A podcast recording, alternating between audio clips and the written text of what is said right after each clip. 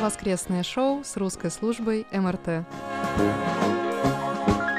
Добрый день, дорогие радиослушатели! В эфире Международное радио Тайваня. Вы слушаете воскресное шоу с русской службой МРТ. Вас из тайбейской студии приветствует Ольга Михайлова, Чечена Кулар, Мария Ли, Светлана Миренкова и Анна Бабкова. Сегодня поговорим о страхе перемен, но сначала давайте подведем итоги недели. На прошлой неделе ведущие русской службы отметили начало весеннего семестра на Тайване и обсудили важность и нужность высшего образования.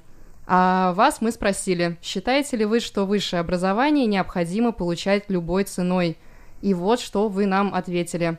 На нашей страничке в Фейсбуке Ольга Бердникова оставила следующий комментарий – Считаю, что высшее образование необходимо, но все же с ним не нужно давить или заставлять поступать хоть куда, лишь бы диплом был. У меня есть много примеров знакомых, которые поступили в университет по указке родителей и в итоге потеряли несколько лет жизни, обучаясь на не то что нелюбимую, порой даже ненавистную профессию – это ужасно. Да даже у меня в группе из 18 японистов к последнему году обучения осталось всего трое. Остальные просто расхотели учить язык и ушли на другие специальности. Если человек после школы не может решить, куда поступить, считаю, что надо дать ему время, минимум год, на раздумье, дать ему шанс найти себя. Нам пишет Александр Сычев, что касается высшего образования, если человек дружит с головой, то он устроится в жизни и без такового. А еще Александр добавляет, уважаемые ведущие, разделите со мной мою радость. Я, кажется, нашел девушку. Так долго ждал этого, и вот мечта сбывается. Пожелайте же мне удачи в таком важном деле. Дорогой Александр, желаем вам огромной удачи. Желаем, чтобы ваша мечта полностью осуществилась. И не забудьте поздравить вашу девушку с 8 марта. Ну, конечно, вы не сможете об этом забыть, потому что в отличие от нас на Тайване, у нас здесь нету этого праздника. Вот мы можем об этом забыть, и то нам слушатели не дают. Но, в общем, поздравьте ее достойно. И вообще дарите цветы без случая. О, какое прекрасное пожелание. И также пишет нам наш постоянный слушатель Дмитрий Балыкин из Нижнего Новгорода. Здравствуйте, дорогие друзья! Определенно могу сказать, что в моей жизни получение высшего юридического образования сыграло решающую роль, потому что вместо того, чтобы долгие годы вынужденно заниматься однообразным ручным трудом на предприятии Всероссийского общества слепых или вообще остаться безработным, его получение стало для меня важным опытом в плане социализации после обучения в школе для слепых, а потом позволило получить интересную работу и открыть для себя новые перспективы в жизни. При этом я не могу сказать, что ради поступления в университет я учился в школе не покладая рук. Учились мы, что называется, чем-нибудь и как-нибудь. И если бы в 1999 году в нашей стране существовал ЕГЭ, вполне вероятно, у меня возникли бы большие проблемы с его сдачей по некоторым предметам, потому что были интересны и легко давались мне в основном только гуманитарные дисциплины. Потом, проработав некоторое время на одном из предприятий Всероссийского общества слепых, я решил, что всю жизнь делать этого не хочу, и стал готовиться к поступлению в ВУЗ. На следующий год мне это удалось. Учитывая вышесказанное на основании собственного опыта и некоторых наблюдений за сегодняшними студентами, я выступаю за европейский подход. Считаю, что не стоит жертвовать детством ради гонки за поступлением в ВУЗ. Гораздо лучше, когда у молодых людей после окончания школы или на первых курсах университета есть время подумать, а чем же в действительности они хотели бы заниматься в жизни. Можно, к примеру, взять академический отпуск и кем-нибудь поработать или получить волонтерский опыт, отправившись в другую страну. Помимо всего прочего, это позволит подтянуть иностранный язык или начать учить новый. Бывает, наверное, и так, что, повзрослев и став успешными людьми, некоторые благодарят своих родителей за то, что в детстве те заставляли их заниматься вместо того, чтобы болтаться без дела по улицам но мне все-таки думается, что сложно достичь успеха, трудясь из-под палки. Дмитрий Балыкин. Ответил на вопрос прошлой недели также Александр Пруцков. Александр написал, «Я считаю, что получение высшего образования стабилизирует жизнь по следующим причинам.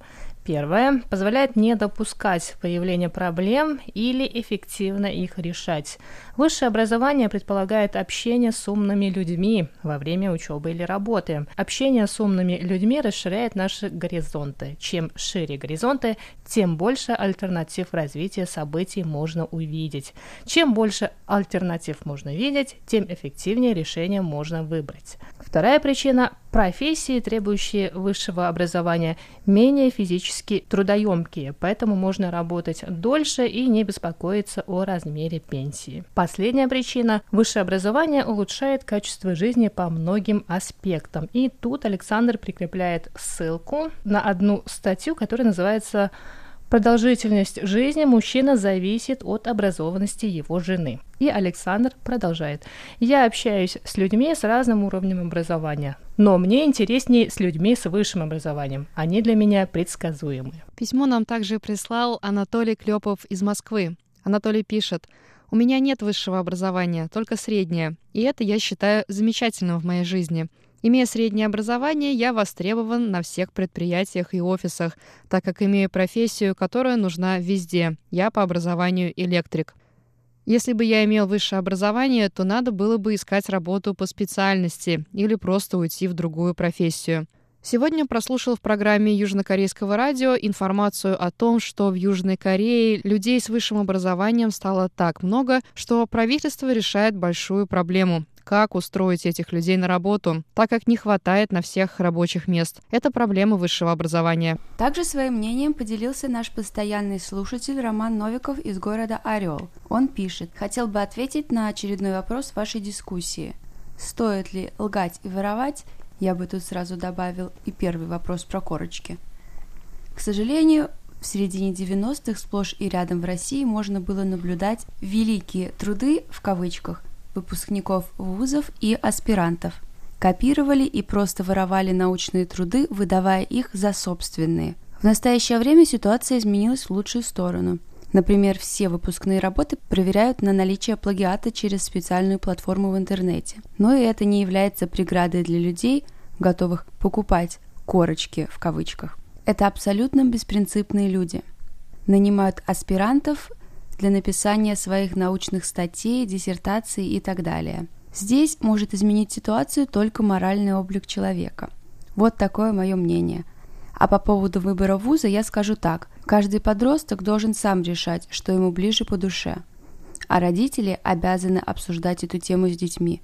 Ведь во время бесед и обсуждений можно прийти к единому решению о будущей профессии детей.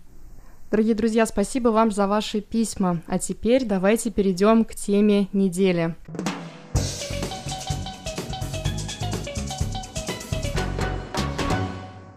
Итак, Хань Юй решил стать ютубером. Об этом политик сообщил на своей странице в Фейсбуке в конце прошлого месяца. В посте на странице он написал «Я знал, что все это время вы были рядом. Спасибо тем, кто на протяжении последних месяцев поддерживал меня и проявлял заботу. 2020 год оказался для нас тяжелым. Последнее время я постоянно размышлял, могу ли я еще быть полезен простым людям. Далее он добавил, «Мое сердце наполнено благодарностью, и теперь я хочу поделиться ею с теми, кто в этом особенно нуждается». В 2020 году я бы хотел постучаться в двери простых людей, для того, чтобы поведать всем об их добром и теплом мире. Давайте совместно накапливать чувство благодарности друг другу для того, чтобы наша жизнь наполнилась добром, теплом и солнечным светом. После этого Хань Го Юй сообщил об открытии своего YouTube-канала под названием «Господин Хань стучится в двери» и, и призвал всех неравнодушных подписываться. Сейчас на канале уже насчитывается 224 тысячи подписчиков. Напомню, что политик и член оппозиционной партии Гаминдан Ханьго Юй за последние три года совершил головокружительную политическую карьеру, наполненную как взлетами, так и падениями. В 2018 году, во время выборов мэра Гаусюна, практически никому неизвестный Хань Го Юй не просто стал кандидатом от партии Гаминдан, а выиграл гонку за кресло мэра, исход которого сам Хань, возможно, не ожидал. Оказавшись на волне небывалой популярности, Хань поддался на уговоры соратников по цеху и даже не успев принять полномочия мэра, согласился баллотироваться в президенты и взял трехмесячный отпуск для участия в президентской гонке. Как известно, выиграть не удалось. Цай Инвэнь обогнала Ханя с большим отрывом, сохранив за собой президентский пост. Но на этом история еще не завершилась. Через полгода после окончания президентских выборов в июне Хань Го Юй стал первым в истории Тайваня мэром, отозванным с поста в результате голосования. 6 июня 97% жителей муниципалитета Гаусюн проголосовали за отставку мэра. А все потому, что Хань в нарушении своих обещаний все же решил баллотироваться в президенты, оставив город без присмотра. После всей этой истории Хань ушел в затишье. С прошлого лета о нем практически не было новостей, даже свою излюбленную жилетку с эмблемой партии Гаминьдан он сменил на такую же, но с флагом Китайской Республики. В общем, Хань решил, по всей видимости, заняться политическим детоксом. А теперь так вообще решил стать ютубером и, прости господи, инфлюенсером. И пусть настоящие мотивы Хани пока остаются неизвестны, меня вся эта история заставила задуматься вот о чем – Каково это менять профессию в зрелом возрасте? Вот только недавно перед Новым годом по лунному календарю прошел злачный сезон выдачи годовых бонусов. Именно в это время сотрудники тайваньских компаний принимают решение о смене места работы. В 2019 году около 90% сотрудников тайваньских фирм задумывались об уходе. Но то в большинстве своем люди зеленые и неопытные. По статистике, только каждый пятый тайванец возрастом старше 35 лет задумывается о смене работы, а то и профессии. Решаются на это еще меньше, а все из-за страха не найти что-то лучше, потеряв при этом то, что было. А что думаете вы, коллеги? Если временной и возрастной лимит для того, чтобы рисковать и соглашаться на большие перемены в жизни – что делать, если ответ на вопрос «Кем ты хочешь стать?» ты нашел после того, как вырос?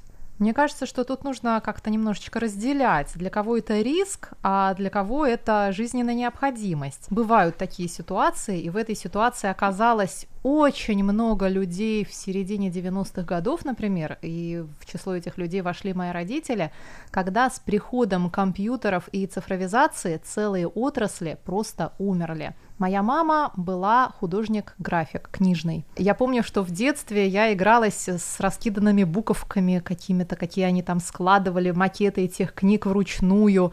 Это было ужасно увлекательно и интересно. Но, как вы понимаете, с приходом компьютеров и программы типа Coral Draw или Photoshop и там каких-то версточных программ, все это дело благополучно накрылось. Закрывались целые издательства. Вот, в частности, издательство моей мамы тоже закрылось. Вот тогда, и значит, когда это было, начало середины 90-х годов, мне кажется, мои родители оказались в числе тех немногих, кто сумел, ну, может быть, все-таки в рамках своей специальности, но овладеть совершенно новыми какими-то для себя а, технологиями, потому что многие не смогли.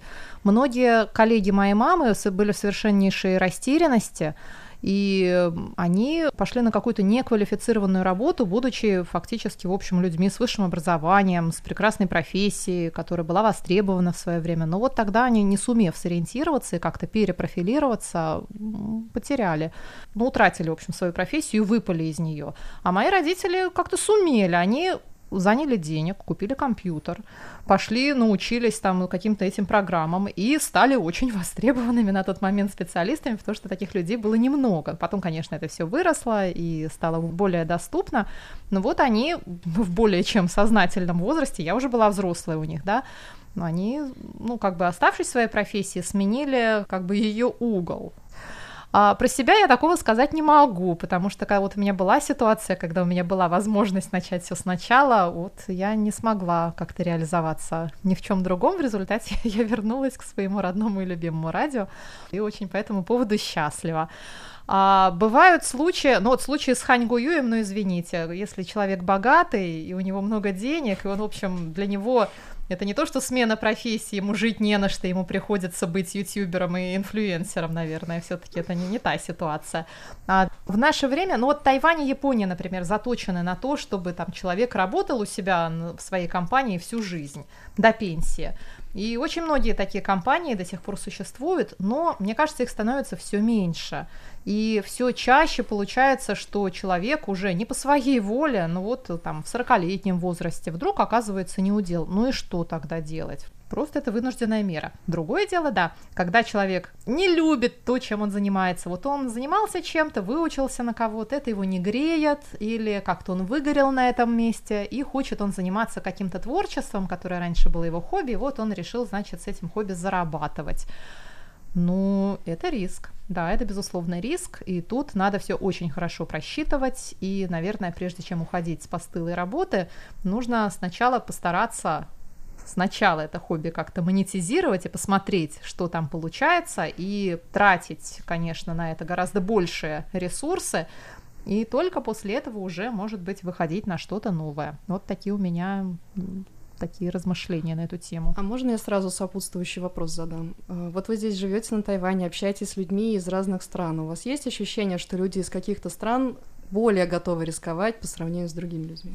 Мне кажется, что люди из разных стран, которые приезжают на Тайвань, они уже сами по себе готовы рисковать. Это угу. уже те люди, которые выбрали для себя жить в чужой стране, в чужой культуре, говорить на другом языке, если они этот язык учат.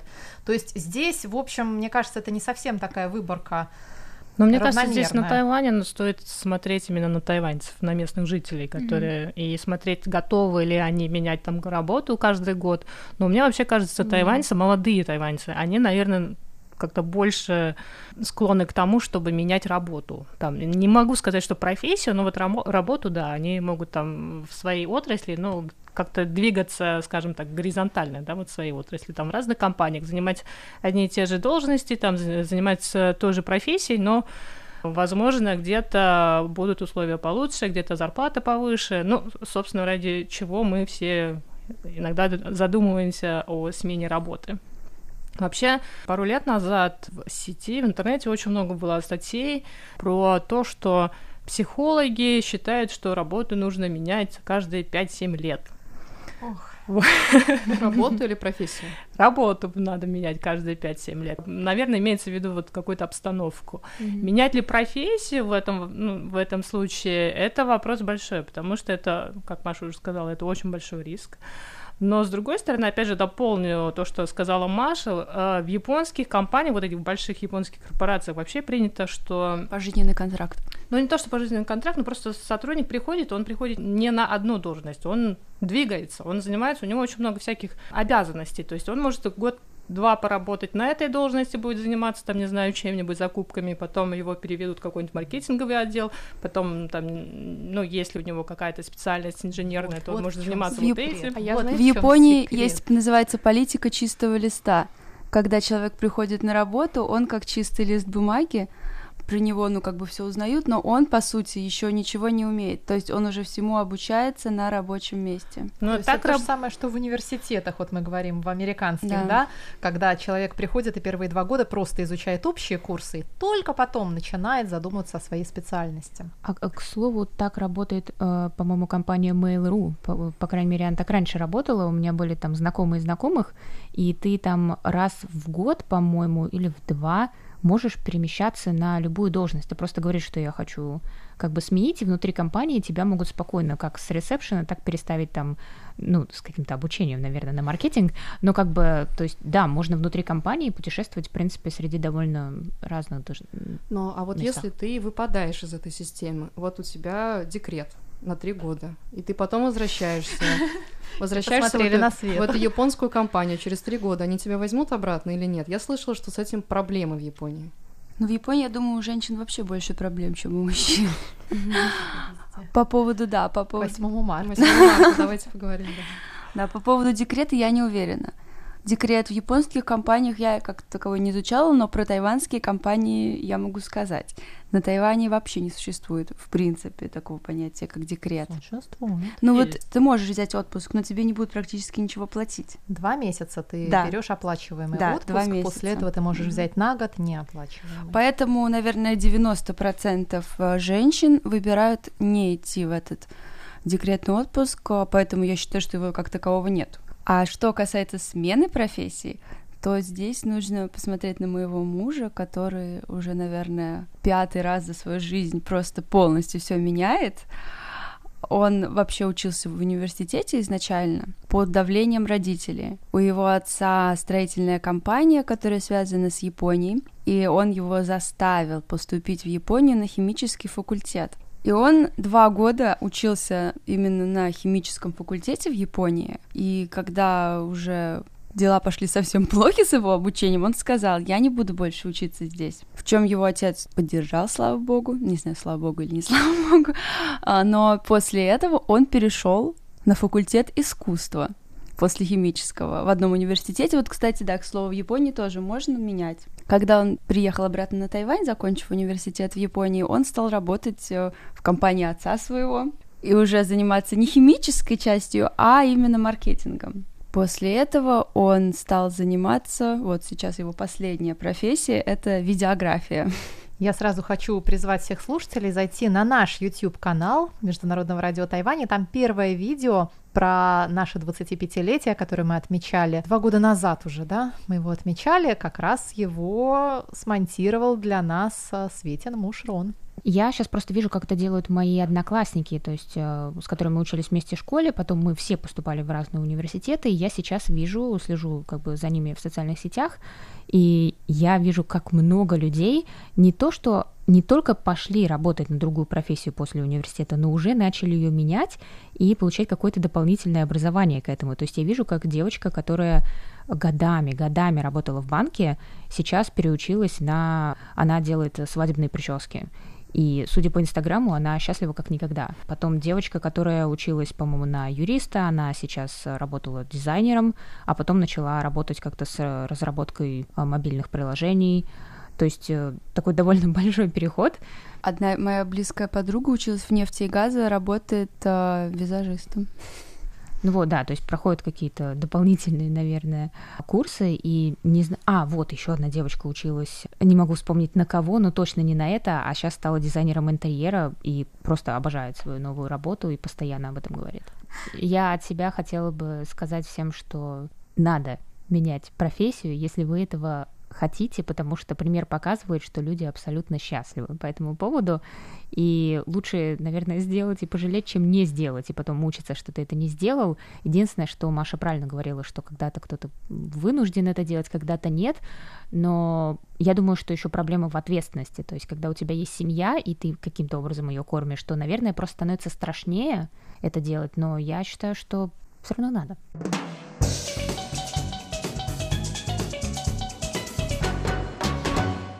Отличное окончание дискуссии. А что вы думаете, дорогие друзья, о том, чтобы кардинально менять профессию в зрелом возрасте? Считаете ли вы, что нужно придерживаться одного ремесла и постоянно совершенствовать уже имеющиеся навыки, или верите, что никогда не поздно рискнуть и начать жизнь с чистого листа? А кем вы хотели стать, когда вырастете? А кем вы захотели быть, когда вы уже выросли? А были ли в вашей жизни попытки начать что-то новое, когда, казалось бы, к старому вы уже сильно привыкли? Делитесь своими историями. Ну и напоследок поздравляю вас, девочки, с наступающим 8 марта. А мы поздравляем Олю с ее завершением успешным первой недели работы на Международном радио Тайвань уже официально. Ура!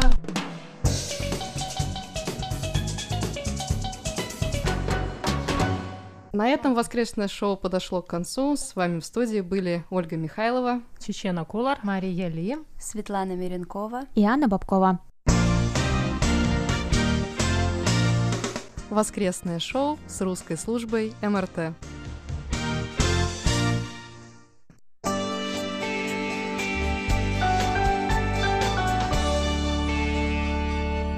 Здравствуйте, дорогие друзья! В эфире почтовый ящик МРТ и у микрофона его ведущая Светлана Миренкова. Сегодня воскресенье, 7 марта, а значит завтра наступает Международный женский день. Я бы хотела пожелать всем нашим слушательницам солнечных дней, теплых улыбок, добрых поступков и искренних слов. Пускай весь день вас сопровождает только хорошее настроение. А на этой неделе письма и рапорты нам написали Дмитрий Елагин, Алексей Веселков, Михаил Бринев, Игорь Макров, Александр Пруцков, Анатолий Клепов, Александр Мядель, Александр Юрин, Хуат Сабер, Николай Егорович Ларин, Альберто Коновай и Дмитрий Кутузов.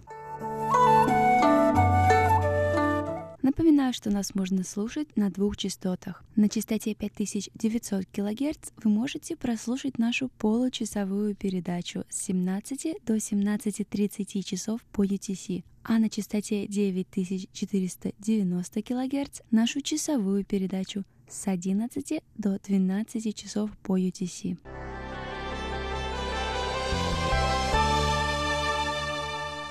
Николай Егорович Ларин из Подмосковья слушал частоту 5900 кГц 27 и 28 февраля с 17 до 17.30 часов по UTC. Он сообщает, что 27 февраля прием отсутствовал, а 28 февраля прием был идеальным на все пятерки.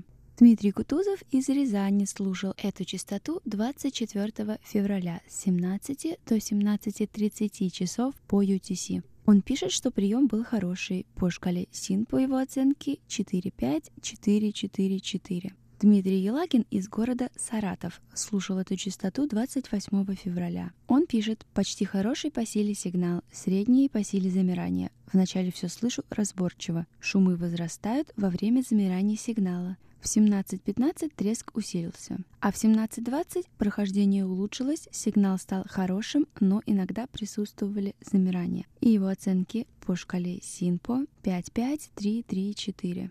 Александр Юрин из города Санкт-Петербург слушал частоту 5900 кГц 28 февраля. Он сообщает, что присутствовали замирания сигнала, однако не частые, но довольно глубокие, и его оценки по шкале СИНПО 4-5-5-3-4. Наш постоянный слушатель Александр Пруцков из города Рязань слушал эту частоту 24, 26, 27 и 28 февраля. Он сообщает, что 24 и 26 февраля слышимость была хорошая по шкале Синпо на 4-5-5-4-4. 27 февраля сигнал был слабым по шкале Синпо на 2-5-5-4-2. 28 февраля слышимость улучшилась, и его оценки по шкале Синпо 4-5-5-4-4. Константин Провоторов из Украины, города Запорожье, слушал эту частоту 1 марта. Он сообщает, что слышимость была хорошая. Его оценки по шкале СИНПО 45454. Андрей Кузнецов из города Риги, Латвии, слушал частоту 5900 кГц 20 февраля с 17 до 17.20 часов по UTC. В этот день был хороший сигнал, и его оценки по шкале СИНПО 55444. Ну а далее обзор рапортов частоты 9490 кГц.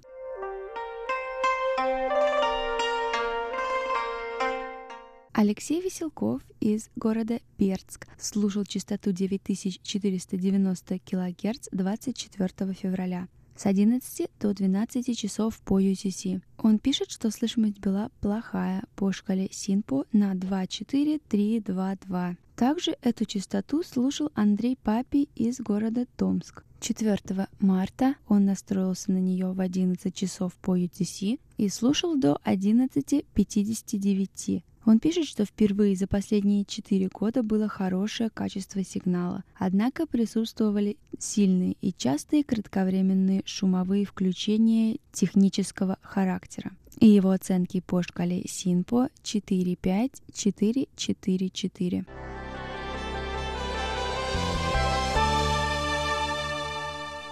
На этой неделе наши дорогие слушатели прислали нам большое количество поздравлений с 8 марта – и я бы хотела зачитать некоторые из них. Наш постоянный слушатель и монитор Анатолий Клепов пишет «Дорогие дамы русской службы Международного радио Тайваня, желаю счастья и любви, они дороже всех подарков, и пусть все сбудутся мечты в прекрасный день 8 марта». А Дмитрий Балыкин пишет Поздравляю весь преимущественно женский коллектив русской службы МРТ с праздником 8 марта. Дорогие девушки – на ваши плечи легла нелегкая задача информировать русскоязычных слушателей о прекрасном острове Формоза. Получается это у вас просто замечательно. Так держать. Желаю вам крепкого здоровья, удачи, счастья, любви и отличного настроения во все времена года.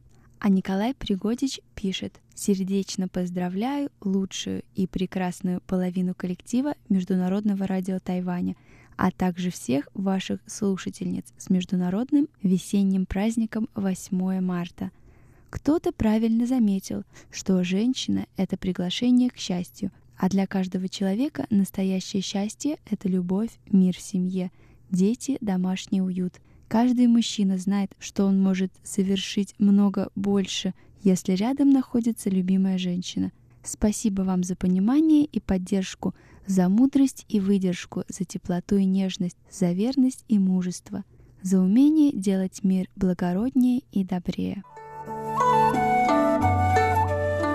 А у меня на этой неделе все. Напоминаю, пишите ваши письма и рапорты на электронный адрес russsobaka.rti.org.tw. Заходите на наши страницы в социальных сетях Facebook и ВКонтакте, пишите комментарии. С вами была ведущая Светлана Миренкова. До встречи на следующей неделе.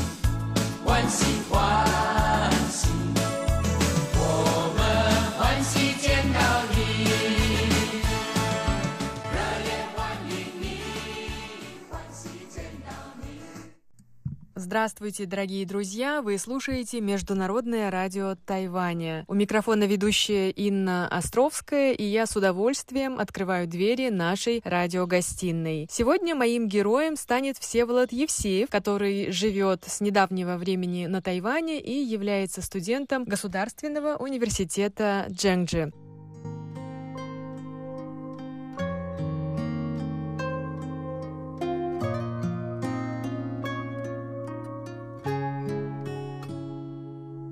Здравствуйте, Всеволод. А, здравствуйте. Спасибо за возможность, что вы пригласили поделиться своими, своими впечатлениями. Да, действительно, я студент университета Дженджи. Вот, я сейчас обучаюсь на специальности бизнес-администрирования. Ну, я на самом деле только приехал. Вот, только 4 месяца, буквально прошло или 5. Наверное, это ваше первое интервью для государственной радиостанции.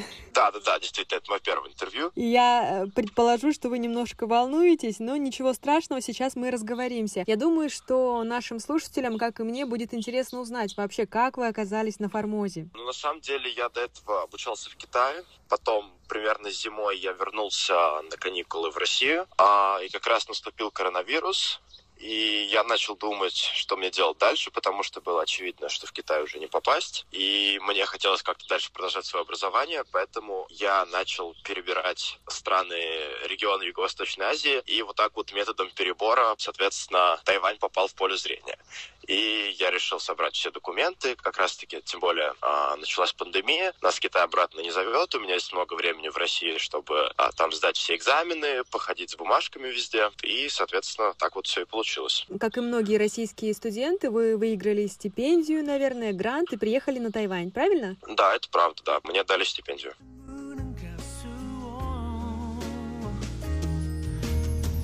在你学校的操场看星空，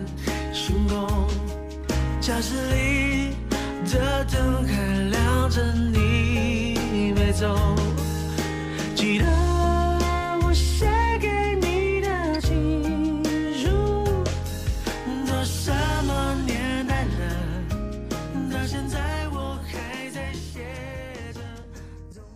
Как проходит ваша учеба? Вот несколько месяцев, какие вы курсы выбрали? Я знаю, что пора экзаменов прошла. Как сдали их? А, экзамены сдал хорошо. Курсы, ну, пока что из-за того, что мы еще сидели в изоляции три недели, нам сказали, чтобы мы не выбирали очень много курсов, поэтому у меня были только обязательные курсы, я элективы не брал в прошлом семестре. А в целом мне, на самом деле, все курсы очень понравились, то есть я учился в группе с тайваньцами, это было очень Интересно, мне очень понравилось то, что у нас было образование сразу на двух языках, то есть у нас все учебники были на английском языке, вот, а курсы сами велись на китайском языке. Ну и в целом, как бы, уровень преподавания мне очень понравился, потому что, а, как мне показалось, на самом деле, наша программа — это просто, как бы, американская программа, адаптированная, ну, на китайский язык, вот так можно сказать.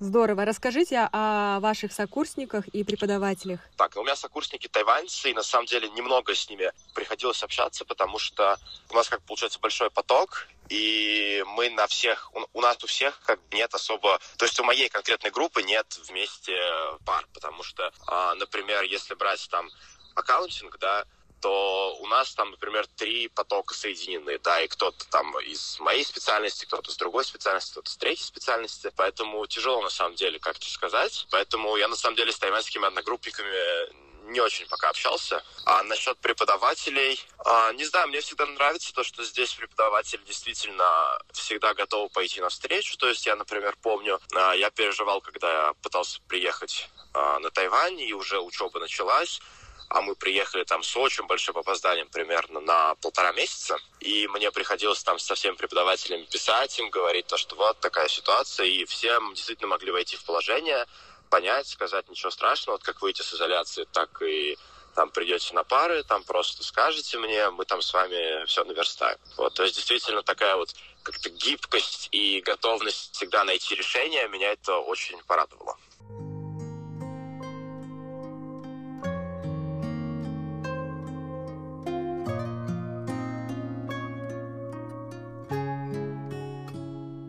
Всеволод, я знаю, что ваша история удивительна тем, что китайский язык вы начали изучать еще в детстве. Мне интересно узнать, как пришла эта идея, наверное, вашим родителям сначала, и некоторые, может быть, особенности изучения китайского языка в России и на Тайване, если у вас есть такой опыт. Да, действительно, такая идея пришла еще родителям. Мне было, наверное, около 10 лет тогда, и а, родители посчитали, что... Ну, тогда они, естественно, говорили о Китае, вот, они говорили, что Китай в будущем станет э, сверхдержавой, очень перспективной страной. Там будут просто нереальные какие-то темпы экономического роста, поэтому человек с китайским языком будет цениться. Вот. Я, соответственно, начал изучать китайский язык. Это началось в России. Потом меня, соответственно, я начал ездить на всякие школьные обмены в Китай. Вот. И потом, когда уже, естественно, закончил школу, а, я решил полностью как бы перебраться в Китай.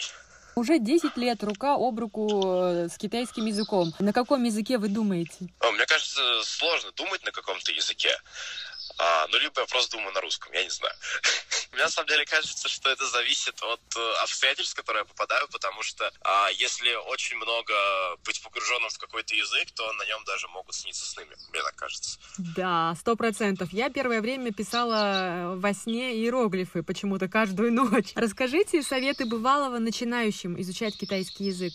А, ну, не знаю, мне на самом деле кажется, что очень многие не обращают внимания на графемы, хотя графемы — это безумно важные вещи, которые действительно, в принципе, вот если изучать иероглифику, то это, наверное, самое главное, хотя вот многие жалуются, что китайские иероглифы выучить невозможно. На самом деле китайские иероглифы учатся, и причем не так сложно, как кажется. То есть это все на самом деле вопрос графем. А потом еще, что я хотел бы сказать. Ну, наверное, не, не игнорировать тоны. Вот, потому что тоны это тоже очень важно, и тоже многие начинающие пытаются как-то на них закрыть глаза, а потом это все уже выливается в картину с не очень хорошим произношением.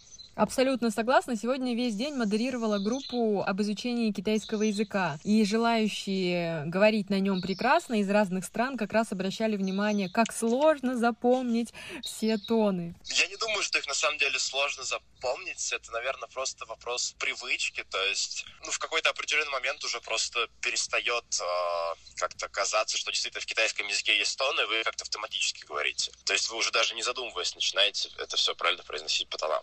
Согласна, все вот когда вы начали это делать в 10 лет.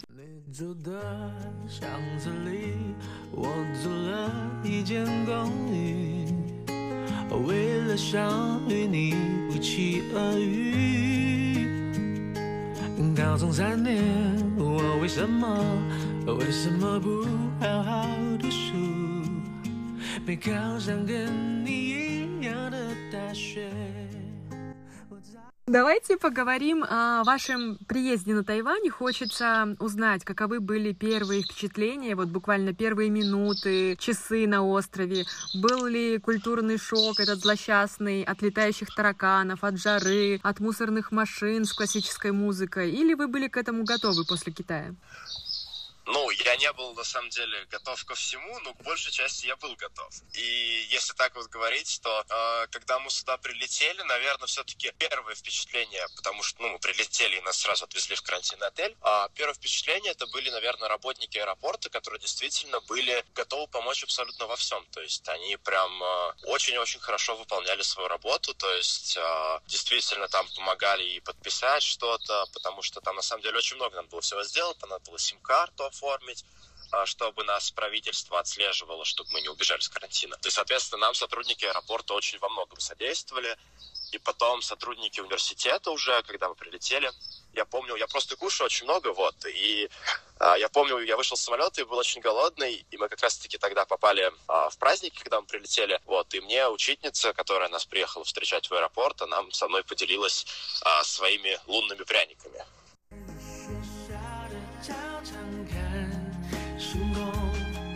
假使。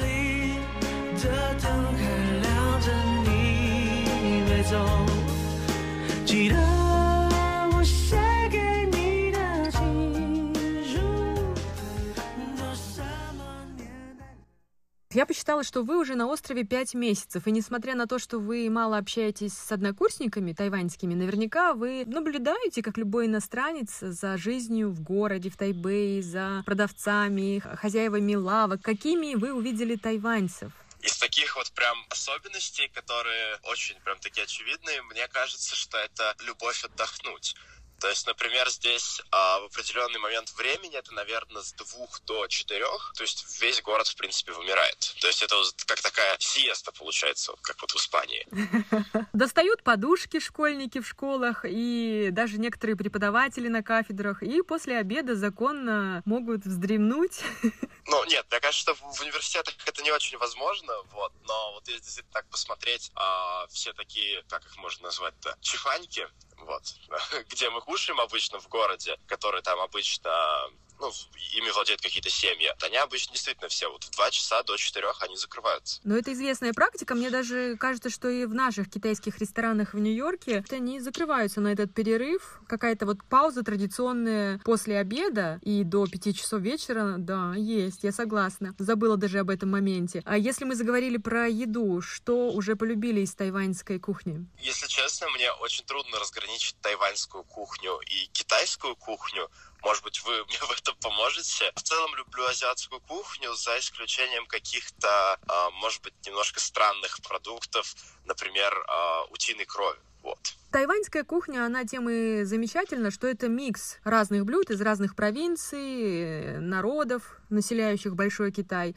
А тайваньская кухня еще известна, наверное, своими более сладкими соусами, не такими острыми, ядреными, как э, в некоторых а, провинциях материкового Китая. Что вы скажете про говяжий суп с лапшой? Это который в красном соусе, или как он там, хуншао, он, по-моему, как так называется, да? Есть, есть хуншао, есть традиционный, обычный, без э, острого перца. Любите нёжоумен? Да, мне, конечно, это нравится, но просто я никогда это не ассоциировал с тайваньской кухней. А вот теперь будете да, знать, что это национальное блюдо Тайваня. Можно сказать, э, неофициальный символ кулинарный острова. Чай с жемчужинами не ваша страсть, как у многих? Нет, если честно, не очень люблю чай с жемчужинами. Мне в целом очень нравится чай, но вот почему-то не с жемчужинами. Вы успели побывать где-то на острове или, может быть, в Тайбэе? Появились любимые места, где хочется отдохнуть от учебы, парки, горы? В этом плане я буду, наверное, довольно скучным, потому что, наверное, нет все-таки. То есть я довольно много где в Тайбэе поездил. Мне все нравится, но вот прям вот такого, чтобы хотелось сюда возвращаться и возвращаться, у меня такого, если честно, нет. А, давайте поясним нашим слушателям, что вы э, студент бакалавриата, а значит, вам предстоит еще как минимум 4 года прожить на острове. Да, уже три с половиной. Хорошо. То есть вы так настроены по-боевому. Э, вовремя завершите, будет защита, а может быть потом магистратура или нет? Не задумывались? На самом деле, подумаю, все будет зависеть от э, того, как все пойдет ближе к четвертому курсу. Вот. Вы правы, время покажет. Совсем недавно прошел главный праздник на Тайване и вообще всего китайского мира, праздник праздник весны. Как вы его провели? Что запомнилось? А, я на самом деле... Меня пригласила моя а, русская подруга домой к ее тайваньской подруге, то есть получилось отпраздновать этот самый китайский Новый год действительно в тайваньской семье. А, это был мой такой первый опыт а, празднования соответственно, праздника весны прям вот именно в семье. А мне очень понравилось то, что у тайваньцев есть действительно такой культ семьи, то, что очень многие действительно, несмотря ни на работу, вообще на какие-то объективные обстоятельства, они все равно все пытаются вернуться домой и, соответственно, отпраздновать его все вместе. А красные конверты вы получали или кому-то дарили? Да, получал, но не дарил на самом деле, потому что а, это был как бы первый мой опыт получения действительно красного конверта. Я никогда до этого не получал, просто потому что не праздновал никогда. Вот, и я был к этому, на самом деле, немножко не подготовлен. Да, это удивительно, что на Тайване дарят красные конверты не только совсем маленьким, да, и пожилым людям, но и студентам, поскольку они еще не зарабатывают, и их тоже нужно поддержать. Вот я вот этого не знал, потому что для меня красные конверты это всегда был, было что-то из таких детских китайских песенок про то, что родители дарят красные конверты. Вот, я не ожидал, что все-таки студентам их могут подарить. Поэтому я был, на самом деле, к этому не готов. Теперь вы будете знать, тайваньские дети и студенты собирают их, потом суммируют и всех хвалят своим друзьям, кто сколько насобирал. Мы слышим э, птиц на фоне разговора, и наши слушатели их слышат. Где вы находитесь? Как вам вообще климат на острове? Сейчас я нахожусь в университете. Я на самом деле планировал поговорить из кухни, но там кто-то начал готовить, и это было очень шумно, поэтому я решил выйти на улицу. Климат мне очень нравится, но это, наверное, такая проблема, что ли, именно Тайбэя, то, что действительно дождь слишком часто. То есть мы прям не вылезаем из дождей. Это вот сегодня еще такой денек хороший выдался.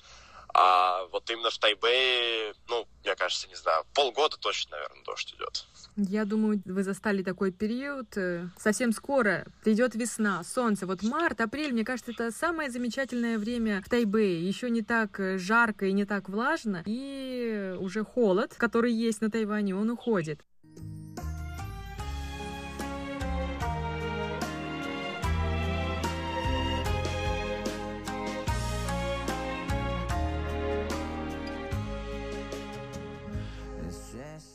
Желаю вам радостных открытий на острове. И завершая беседу, хотелось бы узнать, какие планы вы ставите, что еще хотите посмотреть на Формозе, чему научиться, какие-то большие и маленькие цели. А, посмотреть, наверное, всю Формозу, потому что мне не кажется, что это очень сложно сделать, потому что Тайвань все-таки остров небольшой. Надеюсь, что получится побывать во всех городах. То есть у меня там есть определенный список мест, где хотелось побывать. Вот. А насчет сделать, наверное, в первую очередь это хорошо учиться.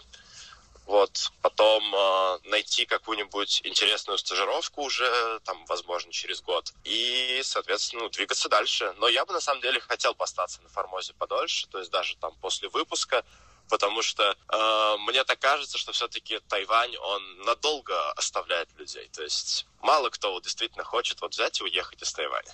Это абсолютная правда.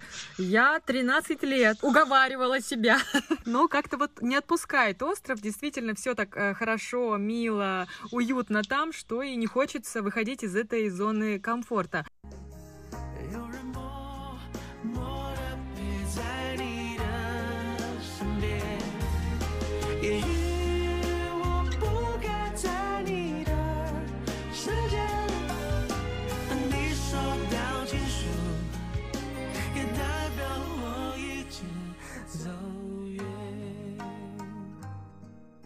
Ваши друзья, ваши родные, которые остались в России, наверняка спрашивают у вас, все, вот, ну что там за страна, что удивляет их, когда вы делитесь впечатлениями? Да на самом деле они как-то, мне кажется, не очень так вот спрашивают, и я не знаю, что их там чем- чем-то можно удивить. Вот именно чего-то такого экстраординарного, прям супер экзотического я не заметил. Мне просто очень нравится Тайвань, мне очень нравится, как здесь все происходит. Есть, конечно, нюансы, которые кажутся немножко странными, но это, естественно, ко всему можно привыкнуть. Я думала, что вы скажете о том, о чем говорят мои друзья очень многие. За пределами Тайваня очень трудно людям поверить, что 23 миллиона на маленьком острове могут жить во время пандемии своей обычной нормальной жизнью, да? Вот нет никакого локдауна. Ну да, на самом деле я не очень даже понимаю, как это смогли достичь тайваньские власти, потому что у нас не было действительно никаких жестких карантинных мер, но при этом все абсолютно открыто, то есть вообще особо никаких ограничений нет, кроме там масок в общественном транспорте, и все. Вот это, наверное, максимальное ограничение из всего, что есть. Я думаю, что ваши родители сейчас еще раз убедились, помимо прочего, помимо знаний, они сделали очень правильный выбор когда-то а, для вас, десятилетнего. Ваше финальное слово друзьям, а, родным и, может быть, тем, кто мечтает приехать на Тайвань? Я бы сказал всем, кто мечтает приехать на Тайвань, приезжайте, конечно. Мне кажется, что действительно остров может понравиться всем. Каждый может найти что-то здесь для себя. Я человек, который много где вот так вот пожил, там такие, такими не очень долгими периодами времени, и что, в принципе, меня ничего не могло особо оставить надолго. Тайвань действительно пока что себя демонстрирует очень хорошо, то есть здесь действительно хочется остаться. Тайвань меня не отпустит просто так, я в этом уверен. Даже не сомневайтесь, дорогой Всеволод, я искренне благодарю вас за интервью и желаю ванши руи. Спасибо.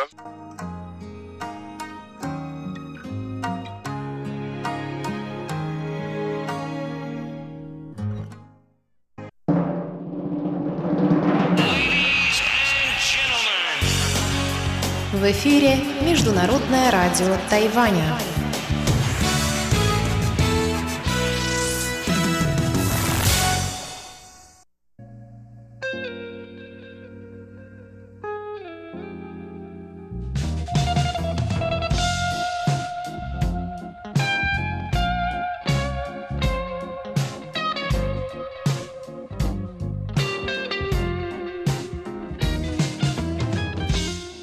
Здравствуйте, дорогие радиослушатели! В эфире Международное радио Тайваня и передача «Панорама культурной жизни». У микрофона ее ведущая Анна Бабкова. Я приветствую вас из нашей тайбэйской студии. И сегодня у нас с вами новый выпуск из цикла интервью с нашими гостями Галиной, Иваном и Егором о культурном шоке, который их постиг, когда они приехали на Тайвань. Сегодня мы говорим о плюсах и минусах неконфликтности тайваньцев в личном общении и расслабленности в островной жизни.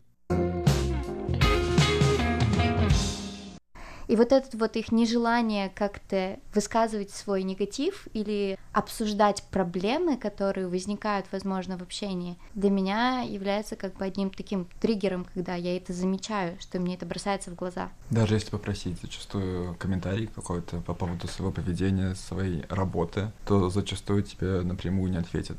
То есть, например, там, мы многие мы работаем там в лагере, и возникали ситуации, что на протяжении дня ты спрашиваешь там о том, как ты работаешь, или какие-то есть комментарии. В жизни тебе всегда будут говорить, все круто, все окей, все классно, но, возможно, потом возьмут и напишут тебе mm-hmm. вот такое вот сообщение, а, что, вы знаешь ли, на самом деле все не так прекрасно, и вообще вот давай постарайся делать что-то совсем по-другому, иначе Короче, разговор будет тобой короткий а потом ты приходишь и общаешься с человеком ровно так же, как он с тобой общался, там, с улыбкой и так далее. То есть, действительно, люди боятся идти на конфронтацию, даже не конфронтацию, просто выяснять отношения вживую, лицом к лицу. Это действительно большая проблема, которую они просто не могут, видимо, пережить, до которой даже не доходят. Да, это железно вот отказ идти на прямую коммуникацию и неспособность к конфронтации, вообще к выяснению отношений, вообще какому-то прояснению чего угодно в общении прямое общение, любое. Да, это тоже было в моем списке 100%. И это тоже был один из моих кризисов, потому что в какой-то момент я поняла, что я считываю людей визуально, ну, то есть, как бы, я вам нравлюсь, нет, ну, то есть, у нас конфликт, нет, ну, как бы, нет, значит, нет, потому что в России все очень просто, если на тебя начали повышать голос, кажется, у нас проблемы. То есть, ну, это очень просто, то есть, по человеку видно. И это даже, я не знаю, считается ли у нас даже это за грубость, когда на тебя кто-то, ну, то есть, когда кто-то начинает говорить таким серьезным, уверенным голосом. В принципе, я бы даже не сказала, что это совсем невежливо, это просто проявление твоего мнения на этот счет. Как бы, нет, я, конечно, все еще придерживаюсь мнения, что нужно выяснять не на повышенных тонах, не взрослые люди не должны кричать друг на друга, в каком бы они, они начальник или не начальник, но тем не менее, у нас-то вроде не грубо. То есть, в принципе, можно показать, что ты серьезно относишься к тому, что ты сейчас говоришь. Это причем с детства проявляется. Я преподавал английский, у меня было пара детей, у которых был конфликт, и на встрече потом с родителями, когда это обсуждали, родители сказали, что они ребенку говорят, что если у него есть какой-то негатив, лучше промолчать, но записать что-то, значит, в блокнотик, записную книжку. И вот у него есть как раз блокнотик с этими негативными мыслями, если он на кого-то злится. Я до этого даже не подозревал, что кто-то так, грубо говоря, гасит в себе проблемы какие-то. это, конечно, неплохая стратегия из терапии по контролю гнева, но детям у них обычно нет проблемы с контролем гнева, у них есть проблемы с контролем всех эмоций, это нормально, потому что они дети. Ну да, это довольно странно, потому что это явно говорит о том, что делают родители. Но, но, но, что я хочу сказать об этом? У нас это первая мысль, когда человек идет и жалуется, например, а, управляющему, и он идет и стучит тебе в дверь и говорит, ты громкий, у нас это звучит как какой-то донос, стукач, почему ты сам не постучал в эту дверь, а потом то есть у меня тоже был кризис, типа, чего вы все такие стукачи? Ну, ну скажи ты мне, что громко. Ну, то есть как бы такие вещи. А потом я поняла, что, ну, вообще-то удобно. Ну, а почему я должна стучать тебе в дверь? Ты уже меня не уважаешь. Ты уже ведешь себя отвратительно, громко и так далее. А каков шанс, что я постучу в дверь, и ты изменишься полностью и такой, ой, простите, ты знаешь, что ты ведешь себя громко, ты в курсе, то есть ты уже себя так ведешь. Поэтому, а почему бы мне не попросить человека, который там сидит для этого, нас же вызывают полицию, да, на тех, кто ведет себя громко и включает музыку, скажем. А почему бы мне не сказать тому, кто там для этого, медиатора какого-то не получить, потому что, а зачем, у меня нет личного конфликта с этим человеком. Он, скорее всего, мешает не только мне, а всем остальным квартирам тоже. Почему бы нам как бы не решить этот вопрос не лично, потому что да, да кто и узнает этого человека? Может, он на меня затаит какую-то совершенно невероятную обиду потом. Это не моя личная претензия. Просто он сейчас не прав, и он воспримет это нормально только от управляющего. Потому что от этого что-то зависит, от там, его условия в этой квартире, его вообще дальнейшее проживание в этой квартире может быть. А от того, что я ему постучу в дверь, не зависит, в принципе, ничего, кроме моего дискомфорта. Потому что если мы потом будем вместе в лифте, мне кажется, смотреть он на меня будет не очень. То есть это уже конфликт. Это конфликт в доме, конфликт в общежитии. А зачем? Поэтому я пережила этот кризис тем, что начала пользоваться этой системой и чувствую себя прекрасно. Я заметил, что очень многие тайваньцы очень непунктуальные. Я сталкивался с тайваньской непунктуальностью. Это касается и работы, и просто там дружеских встреч. Очень часто я не отличаюсь там, безупречной пунктуальностью, тоже часто опаздываю, но, как правило, даже когда бывает, что я опаздываю, человек, с которым встречаюсь, опаздывает еще больше, и это абсолютно нормально считается. И не только опаздывать, а переносить встречу очень поздно. То есть mm. я -то с этим сталкивался буквально с приезда на Тайвань. То есть даже мой хороший друг, с которым я в первый же день договорился встретиться, чтобы подписать контракт по квартире, он опоздал в агентство там часа на полтора. Mm. И то есть в последний момент уже пишет, что там вот я уже еду на такси, извини, но все равно опаздывает. И много таких примеров. Это не обязательно делать человека плохим, но просто есть такая, короче, тенденция. Мне кажется, это потому что они знают, что потом не будет конфронтации, потому что у нас обычно наказуемо очень быстро конфронтации, что твой друг очень недоволен, и он выглядит недовольно, или люди, к которым ты опоздал. То есть, если это, например, на прием какой-то, вот опять же, там подписать контракт или еще что-то, не все, скажем, агенты сдержат свое недовольство. Они могут, могут тебе и сказать напрямую, что типа у нас тут расписание, вы были записаны на час до этого. То есть у нас даже агенты могут тебе, если у них не очень хорошее настроение, высказать свою неприязнь, а здесь это невозможно. Но при этом тайваньцы, в принципе, еще и просто более расслабленные. То есть это и плюс, и минус, мне кажется, угу азиатов некоторых, то есть э, мне кажется, что тайваньцы более расслабленные, чем китайцы, чем японцы. То есть китайцы, японцы и тайваньцы, они чем-то все немножко похожи, то есть китайцы от японцев подальше находятся, а тайваньцы наоборот. И немножко от китайцев, немножко от японцев. При этом они более расслабленные, это и в работе, опять же, наблюдается, просто как они выполняют зачастую. И просто в образе жизни,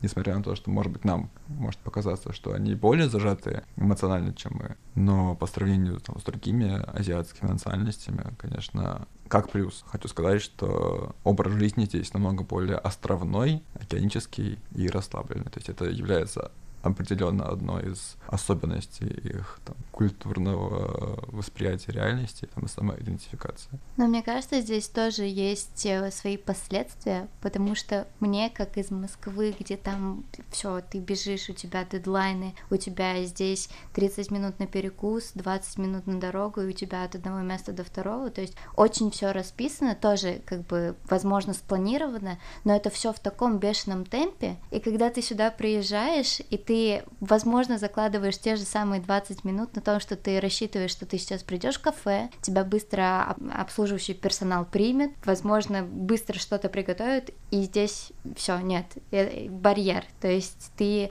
понимаешь, что они в работе расслабленные и в то же время медленные. То есть для меня как бы должно было пройти некоторое количество времени, чтобы я привыкла к этому медленному ритму жизни, чтобы я стала где-то больше закладывать время на что-то. И, э, например, если я иду в банк, это значит, что я точно не выйду оттуда через 20 минут. И даже если я там первый клиент в очереди, оформить карту Э, у меня заняло, ну, часа полтора, мы тогда с Ваней вместе ходили, да, а, то есть это было прям, вот это вот, с одной стороны, да, расслабленно, да, ты приезжаешь и тебе прикольно, то есть у тебя нету вот этого давления, какого-то быстрых вот этих вот интервалов, но с другой стороны ты понимаешь, что почему так медленно. Я думаю, правильно очень сказал Егор про то, что это можно видеть как и плюсы и минусы. Это не только про медлительность, а про что угодно, мне кажется. Из вот этих шоков, которые мы испытываем, кризисов, которые у нас здесь проходят, много из этого я просто, я думаю, это хороший способ выворачивать это из минусов в плюс. Либо в свой плюс, либо просто пытаться увидеть плюсы вот в этом феномене, что с ним происходит. Потому что, да,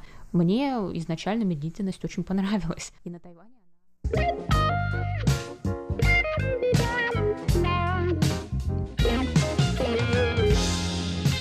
Продолжение интервью на следующей неделе.